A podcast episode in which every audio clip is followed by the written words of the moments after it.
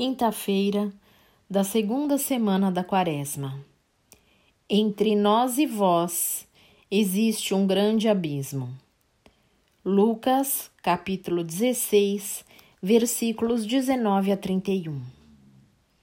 Este é o meu filho muito amado, escutai-o. Jesus é o Mestre que nos ensina os caminhos certos da vida verdadeira. O que aprendemos com os textos propostos para a nossa oração de hoje? O ser humano tem um destino transcendente. A vida nos foi dada gratuitamente e é um dom que nunca nos será tirado, pois nos foi dado para sempre. O mistério central de nossa fé situa-se na morte e ressurreição de Jesus como afirmamos em cada Eucaristia. Eis o mistério da fé. Anunciamos, Senhor, a vossa morte e proclamamos a vossa ressurreição. Como o Pai ressuscitou seu Filho Jesus e ele está vivo para sempre, vai ressuscitar-nos também na nossa morte para a vida eterna com ele.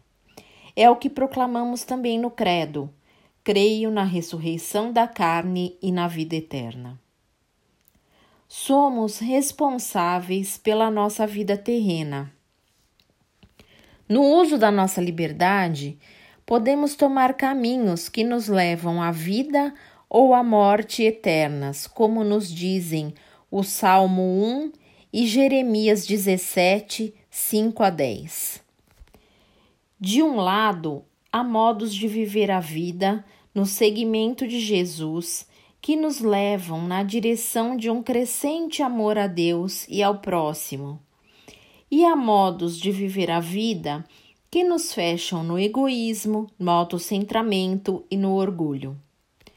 Os principais obstáculos para nossa salvação eterna estão na ambição de riquezas, de poder e de prestígio e honra que vem dos homens.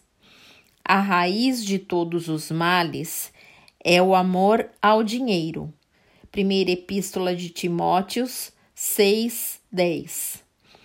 Como é difícil para os que possuem riquezas entrar no reino de Deus. Marcos 10, 23. Na parábola, Jesus nos ensina que há um abismo entre as riquezas e o reino de Deus, tanto nesta vida como na vida eterna. O que é reprovado ao homem rico é que ele não vê, não se comove, não partilha sua riqueza com o pobre e sofrido Lázaro, que está bem perto.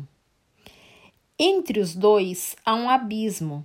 Eles estão fisicamente próximos, mas imensamente distantes, em dois mundos entre os quais não há comunicação.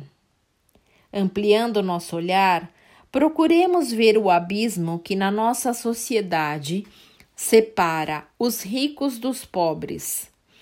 Condomínios de luxo fechados com muros ao lado de favelas imundas e sufocantes concentração de imensas riquezas nas mãos de poucos e miséria, fome, desprezo e humilhação na maioria constituída pelos pequenos e miseráveis. Tal abismo se perpetuará na vida eterna, mas as situações serão invertidas. O pobre Lázaro na glória, o rico opulento nos tormentos. Estou escutando e compreendendo o que Jesus está ensinando? Boa oração.